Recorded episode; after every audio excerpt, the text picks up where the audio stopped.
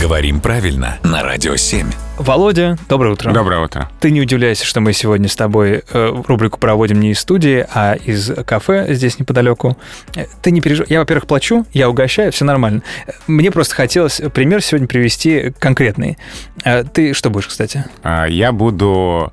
Да, ты угощаешь, да? Мгм, Тогда мне конечно. вот эту страницу в меню, вот эту страницу в меню и еще следующую, пожалуйста, с А и- собой. а из с собой. кофейных напитков что? А, Давай американо. Хорошо. Девушка, для Володи, пожалуйста, американо, а для меня один капучино. Мгм. Хотя, подожди, о- один капучино или одно капучино?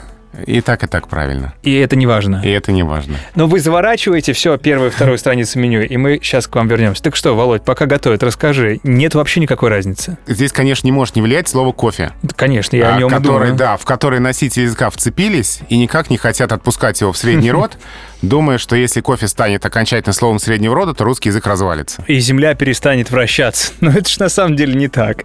Но это очень сложно объяснить носителям языка, поэтому кофе продолжает оставаться словом мужского и среднего рода, и вот этот вот мужской род слова кофе влияет на род слова капучино. Угу. Значит, можно и так, и так. И как раз-таки, смотри, наш заказ готов. Смотри, аккуратнее не обожгись. И вот твои три пакета с первыми тремя страницами меню. Ты точно оплатишь? О, слушай, ты знаешь, мне кажется, я кошелек забыл.